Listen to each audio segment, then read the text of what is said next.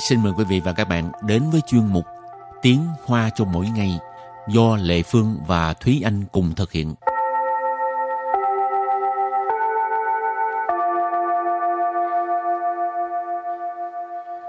Thúy Anh và Lệ Phương xin kính chào quý vị và các bạn. Chào mừng các bạn cùng đến với chuyên mục Tiếng Hoa cho mỗi ngày ngày hôm nay. Thúy Anh có thích được người ta khen không? Dĩ nhiên rồi, ai mà không thích được khen. thích được khen về cái gì? Thích được khen nhưng mà cũng không biết là mình thích khen cái gì. thích khen đẹp hay là dễ thương hay là à, giỏi? Nếu như mà người ta khen thật á thì à, khen cái gì cũng được nhưng mà nếu như tự khen á em thích tự khen mình dễ thương ừ.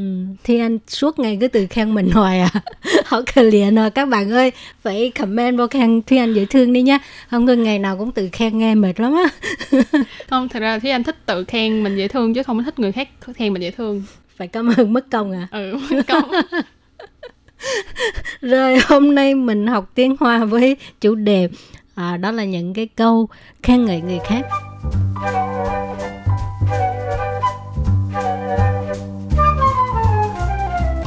Trước tiên thì mình học cái chữ khen ngợi. Trân赞. Trân赞nghĩa là khen ngợi. Và câu khen đầu tiên mình có thể nói là bạn là tấm gương để cho mình noi theo. 你是我的榜样。你 是我的榜样。你是我的榜样。你是我的榜样。榜样ở đây là cái tấm gương. Cho nên uh, Nì sư wo tờ bằng yang nghĩa là bạn là cái tấm gương của mình. Thì tấm gương của mình thì mình nên noi theo. Rồi câu thứ hai. Nì hẳn有天赋. Nì hẳn 有天赋. Nì hẳn 有天赋. Nì hẳn 有天赋 có nghĩa là bạn thật là tài năng. Ờ, dầu có nghĩa là có. Thiên phụ là tài năng.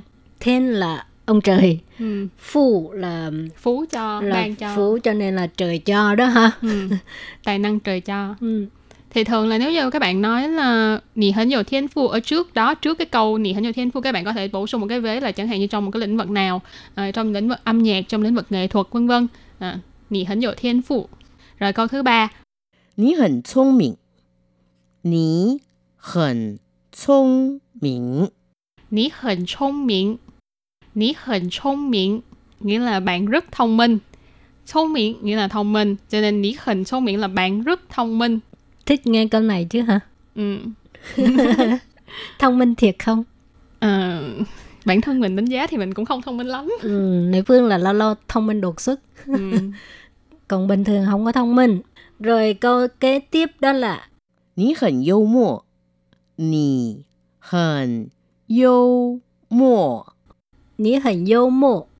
Nì hẳn yêu mộ. Hẳn là phó từ rất. Yêu mộ là hài hước. Cho nên là Phương thấy á, à, bất kể con trai con gái nếu mà có tính hài hước là rất tốt ha. Ừ. Cái người mà bạn bè ở bên cạnh á, cảm thấy sẽ rất là vui vẻ. Ừ. Đi chơi với những người như thế này á, không sợ có cái uh, lính thẳng. Ừ. Tiếng Việt kêu bằng gì? Tức là sẽ dễ náo nhiệt hơn chứ không có suốt ngày cái không khí nó không có bị trùng xuống, không có bị lắng ừ. xuống à, ừ. mà cái tính hài hước này muốn tập cũng khó đó ha ừ, cái này là nhiều khi nó cũng là một cái thiên phụ ừ. đúng rồi nhưng mà đúng là có tính hài hước thì uh, rất là dễ hòa đồng với mọi người ừ.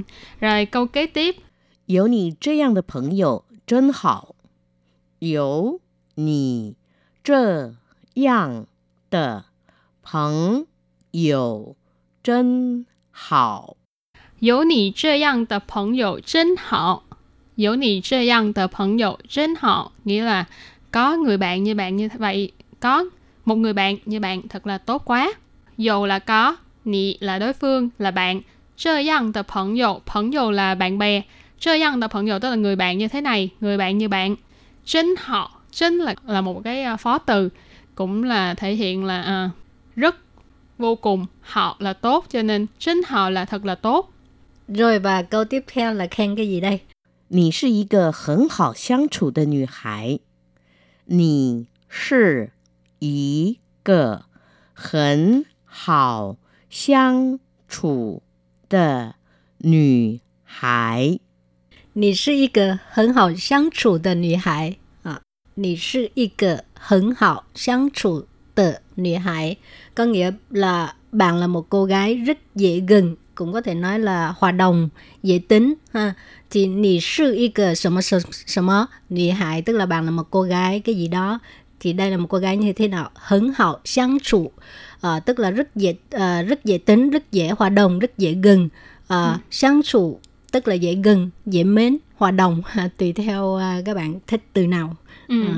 thì cái dạ. câu này cũng là giống như hồi nãy chị Lệ Phương nói là ở giữa mình có thể thay thế bằng uh, những cái từ khác nhau thay vì dùng là họ sáng chủ thì mình có thể ừ. thay là những cái từ nãy mình mới học là uh, dầu thiên phu hình sâu miệng ừ, hoặc là hình dấu mùa ừ. ừ. chẳng hạn như nói bạn là một cô gái rất là thông minh thì cái câu này mình có thể nói là 我是一不是我你是一个很聪明的女孩 rồi câu kế tiếp là 你很有个性你很有个性。你很有个性。你很有个性。Cái câu này nghĩa là bạn là một người rất có cá tính.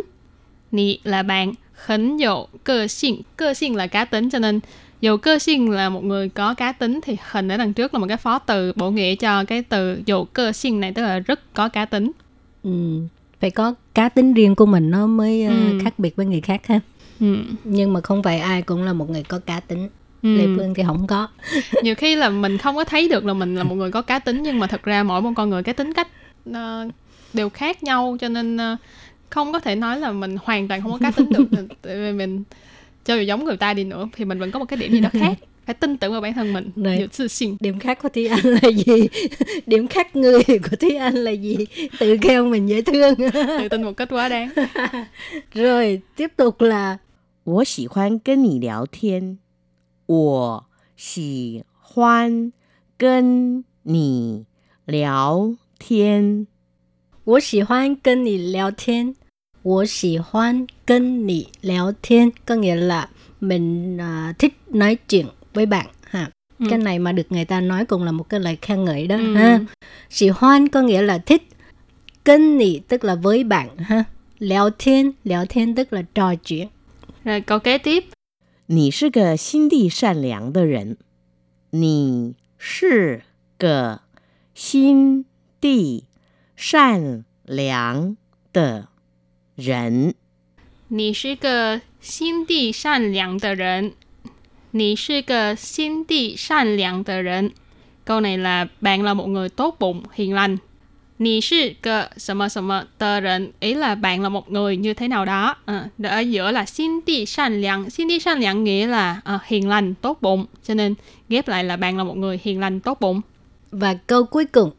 Nì sư cơ 很好的倾听者。你是个很好的倾听者。你是个很好的倾听者。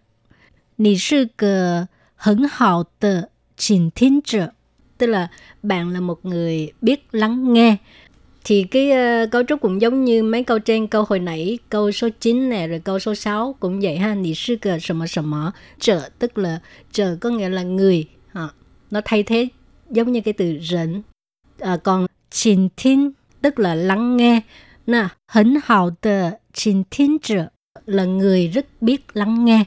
À, chẳng hạn như có một bầu tâm sự người ta muốn ờ, tâm sự với bạn mà bạn là một người rất biết lắng nghe thì cái người đó rất thích đi tâm sự với ờ, ừ. bạn ha còn cái người mà à, không biết lắng nghe thì chắc không ai dám đi uh, tâm sự đôi lúc nói ừ, cái không người dám ta nói lời chân thành ừ. ừ. không dám nói những lời mà trong lòng mình ừ. cho nên cái này cũng là một lời khen ha ừ.